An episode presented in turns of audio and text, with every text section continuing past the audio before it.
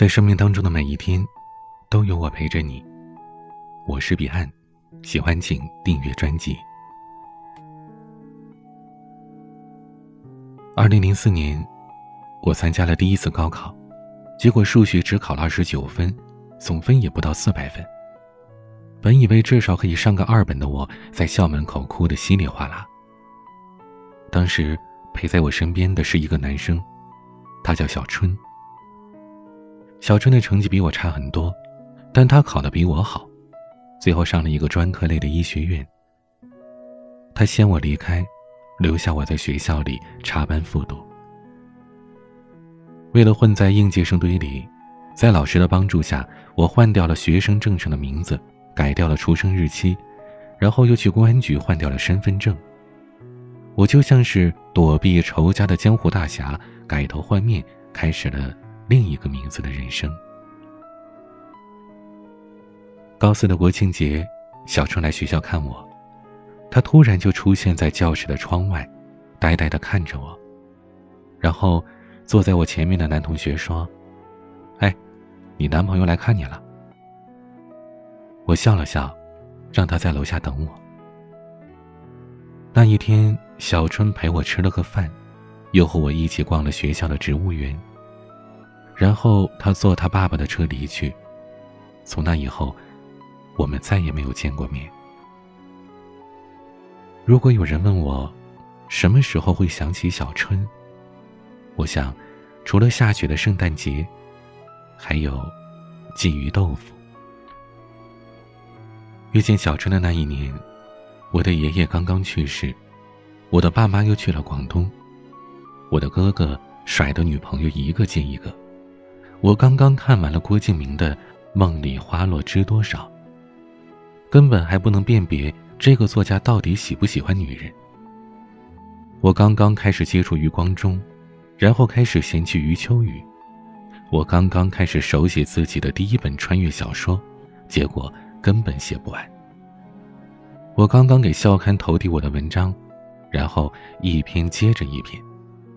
总之，从那一年起。渐渐的，就矫情文艺了起来。高二的时候，学校重新分班。第一个月，我和几个熟识的同学到处疯玩、上网、逃课，骑自行车去另一个镇，去滑冰场跟人打架。很奇怪，我那几个熟识的同学在班里都是前十。不管我们怎么闹，班主任总拿我们没办法。正是这一年，我的数学成绩一落千丈。我把责任归咎于当时的数学老师。数学老师是一个邋遢的胖子，除了写的一手好字一无是处。我总是看着他用沾满粉笔沫的手指尖挖鼻孔，然后对他一阵厌恶，扭头不想再看他一眼。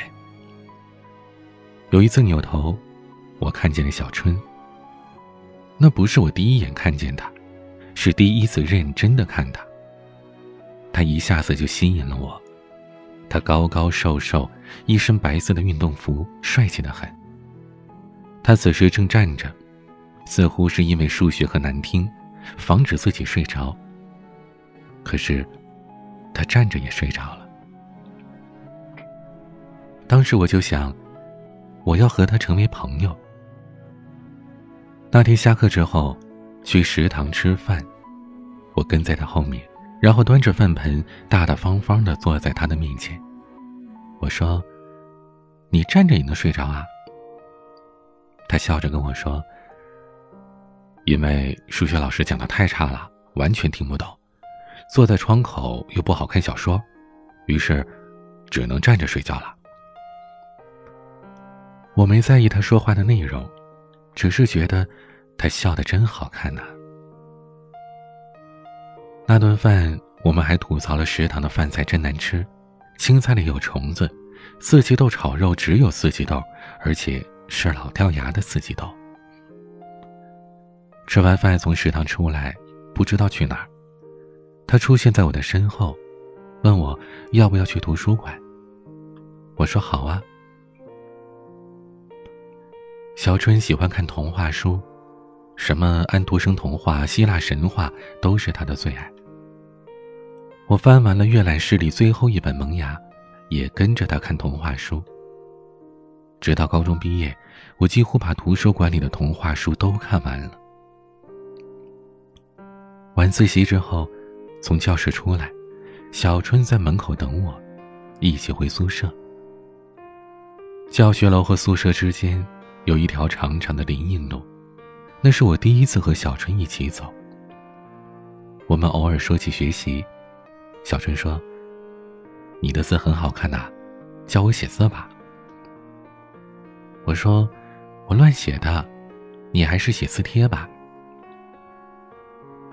小春又说：“你的英语成绩很好啊，教教我吧。”我说：“好啊。”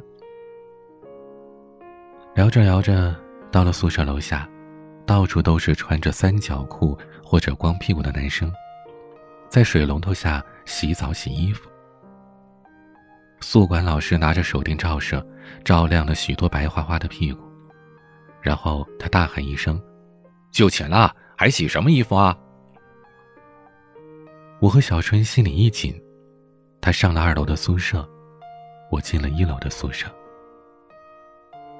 小春第一次去上网的时候叫上了我，我们在老街吃了麻辣烫，然后做贼似的跑进了一家叫“翠红网吧”的网吧里。那时候我们都还不会用 QQ，也不会玩游戏。我在网上看《哈利波特与魔法石》，他看《终结者》。那天晚上，爬围墙回宿舍，穿过田径场的时候，心里想，我要写一篇关于小春的文章，题目就叫“它是一只发情的猫”。取这样一个矫情的题目，完全是受文学杂志上兴起的一批文艺青年的影响，而且恰好花丛里有一只猫在叫。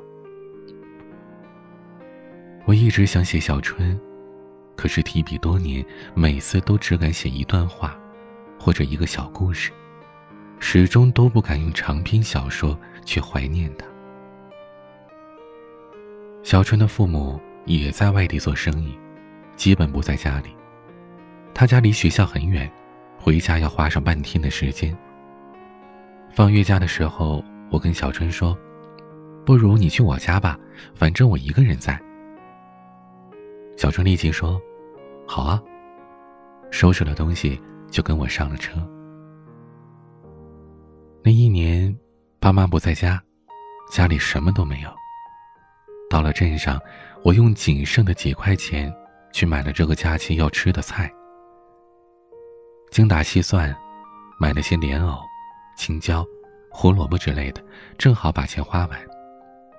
然后，一旁的小郑跟我说：“买条鱼吧。”我回头看着他。一时有些尴尬。我说：“我钱不够了。”小春说：“我有钱呀。”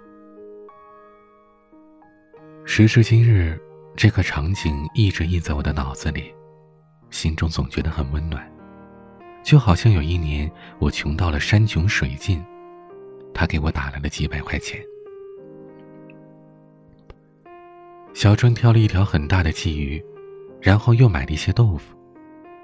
在屋门口的小河里，小春杀鱼、洗鱼，看上去很熟练的样子。我在一旁帮他打下手，一会儿递刀，一会儿递碗。我说：“你以前杀过鱼吗？”小春说：“没有啊。”那你怎么会杀鱼啊？嗨，看别人杀过呗，照着来就是了呀。哪像你啊，笨手笨脚的！在我家灰扑扑的厨房里，昏黄的灯光下烧起大火。小春将洗好的鲫鱼丢到了锅中，刺啦一声，吓得我往后退。小春又说：“这是我第一次做鱼。”我说：“那你以前炒过菜吗？”小春说。我爸妈常年不在家，都是我姐照顾我们。我看着我姐姐做过，不过你放心，照着做应该不会难吃吧？小春将鲫鱼煎了很久，等颜色接近金黄时，加了些水，然后指挥我加些柴火。我尴尬地看着快灭的火，立即塞了一些柴火，闻着锅里冒出的气味，沉醉地说：“好香啊！”小春把切好的豆腐放进了煮沸的汤水中，翻炒了几下，又招呼我将切好的蒜放进去。蒜放进去之后，香味更浓了。正如小春说的，他照着他姐姐的方法做，做出来的鲫鱼豆腐不难吃，而且是很好吃。直至今天，不知道为什么，我从来没有做过鱼。深究原因，应该是我不会杀鱼吧。那晚，我和小春在屋前的小河里洗了澡。晚上的水很凉，冻得我们哇哇直叫。冲进房子里，用被子裹得严严实实的。在抢被子的时候，我第一次闻到了小春身上的味道。我问：“这是什么味道啊？”小春说：“这是狐臭，他们说的。”我辨别不了狐臭是一种什么味道，和小春挤在一个被窝里，并不觉得难闻。后来，我们还聊起以后。我说，我以后想当个作家，写书，写身边的事儿。小春说：“我几个字都写不好，作家是不可能的。我爸妈想让我当医生，我也想当医生。他们说啊。”只要我成绩不是太差，就把我送进衡阳的医学院。家里有熟人，你英语成绩好，帮我补习吧。我说：“好啊。”小春翻身面对着我，用手指摸着我的鼻子说：“如果将来你当了作家，写写我吧。”回学校之前，我和小春去了趟镇上的初中，带他去看了我读书的地方。我跟他说，那时候我的数学成绩是班上第一呢，只是想不到长大了就变了。原来喜欢的，现在不喜欢了；原来觉得不可能喜欢的，现在却觉得离不开了。从那以后，小春每天晚上都会临摹字帖。坚定信念，也和我一样写一手好字。我开始帮他补习英语，从最基础的音标开始，从最简单的句式开始。他学得很慢，直到高考我们分开了，他的字依旧不好看，他的英语依旧没办法及格。有一天晚上，小春写完字跟我说：“你搬了我宿舍吧。”跟我挤一个床，冬天冷了，一个人睡好冷的。我二话不说，搬着被子就去了他的宿舍，跟他挤在一个床上。那年的圣诞节，出奇的冷。中午在食堂吃饭，小春拿出了一张他自己画的贺卡给我，对我说：“圣诞快乐。”我说：“这是你自己画的？”是啊。字可能不太好看，可是我没有什么送你啊。这话说的，并不是我送你你就必须送我的，不然送礼物还有什么意义啊？我笑了笑，搓着发凉的手，看着窗外灰蒙蒙的天，说：“今天会下雪吗？”他也看着窗外说。已经开始下了，果然，下起了大雪。从那以后，我以为每个圣诞节都会下雪。从那以后，每年的圣诞节，我都会收到小春给我画的贺卡。直到那年，他有了女朋友。高三。小春开始健身。在我和他搬出学校宿舍，在外面租房住的时候，他天天晚上光着膀子，在我做模拟试卷的时候做仰卧起坐或者俯卧撑。他油光光的身体散发一种浓浓的味道，我始终记得那种味道。我的书上、衣服上，甚至身体上，都有那种味道的残留。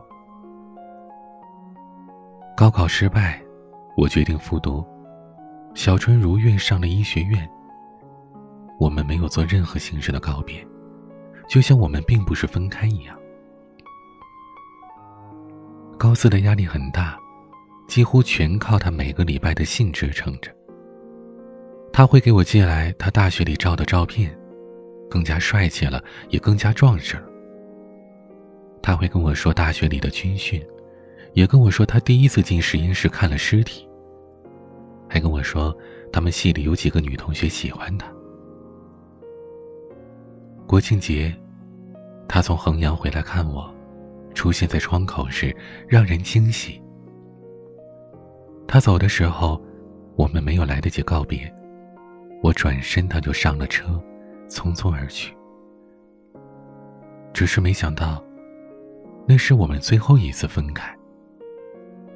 因为从此以后，我们再也没有见过。经过了高四一年的努力，我的数学及格了，九十七分，终于考上了大学。那时候，我与小春依旧保持着联系，电话、书信不断。大一的国庆，我打算去找他，可是，在准备走的前一天，我收到了他的来信。他说他恋爱了，找了一个女朋友。接到这个消息，我为他高兴，很高兴。可是，放下信。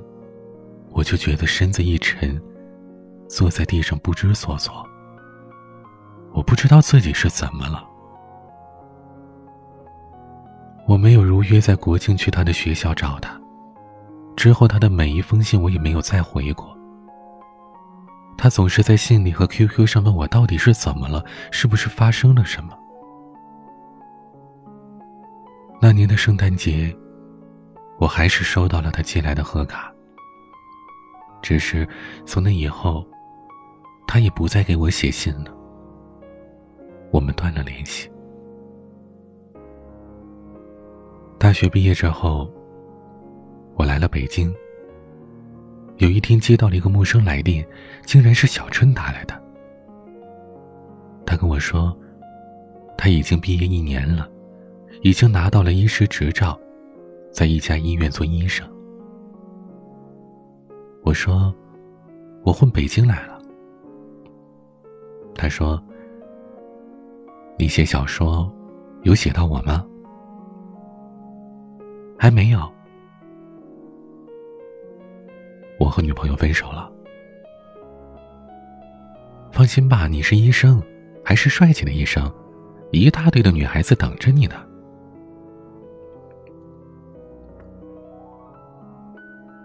他分手了，我很高兴，我又存了他的号码。我们偶尔会打电话联系，他总说要来北京找我，可是一直没有来。直到去年，他给我打来电话，说他已经转到海南的一家医院了。我说：“那好啊，海南我又多了张饭票了。”他说。我在海南买了房子，女朋友也怀孕了，这个春节就结婚。他听着我沉默了五秒，我挂了电话，丢下电话，心里有着说不出的滋味。我叹了口气，尽管我依然享受着一个人的生活，但这一个电话似乎就已经宣告了。曾经青春的结束，他走在了前面，开始了另一段生活。而我呢，我还在漫无目的的走。所以，我心里难受的点，大概就是在这儿吧。说的恶心一点，矫情一点，可能以后我和他不再是以前的朋友。从这一刻起。我再也无法闻到他身上的味道。再也没有一个人会从很远的地方赶回来看我，也再没有人会给我画圣诞贺卡，再也没有人会给我做鲫鱼豆腐吃。就像我再也回不到从前了。我一直记得，过去三十年里第一个重要的男孩，高中最好最好的朋友。他最爱练钢笔字、写字帖，爱健身，有一副特别好的身材。他有狐臭，弄得我身上也有味道。他有鼻炎，总是吃药。他爱吃鱼。始终记得我和他认识，是那天上课穿了件白色的运动服，站着也能睡着。我对他十分好奇。后来，我们就成了朋友，最好的朋友。一起吃饭，一起上课。后来，他还搬到我家跟我睡在了一个床上。再后来，我没考上大学，他去读医，我复读，他来看过我一次。我们一直通信，他照样给我画贺卡。再后来，他有女朋友了，我也有了自己的大学生活。我们各忙各的，再也没有联系。又后来，大学都毕业了，他联系上了我，我们像以前一样聊天。只是再后来，他结婚了，有了孩子，他有了自己的生活。自从复读时那次他来看我，十年了，我们再也没见过。我不知道。和他之间有没有过超越友情的感情？但是，总是在某些时候，我会想起他，想起曾经，想起一段再也回不去的青春岁月。关于青春的故事，今天就讲到这儿。如果你喜欢，欢迎分享到朋友圈，让更多人听到。也欢迎你关注我的微博，DJ 彼岸，英文 DJ 加我的名字，彼岸。每个夜晚都有声音陪伴你，我是彼岸。晚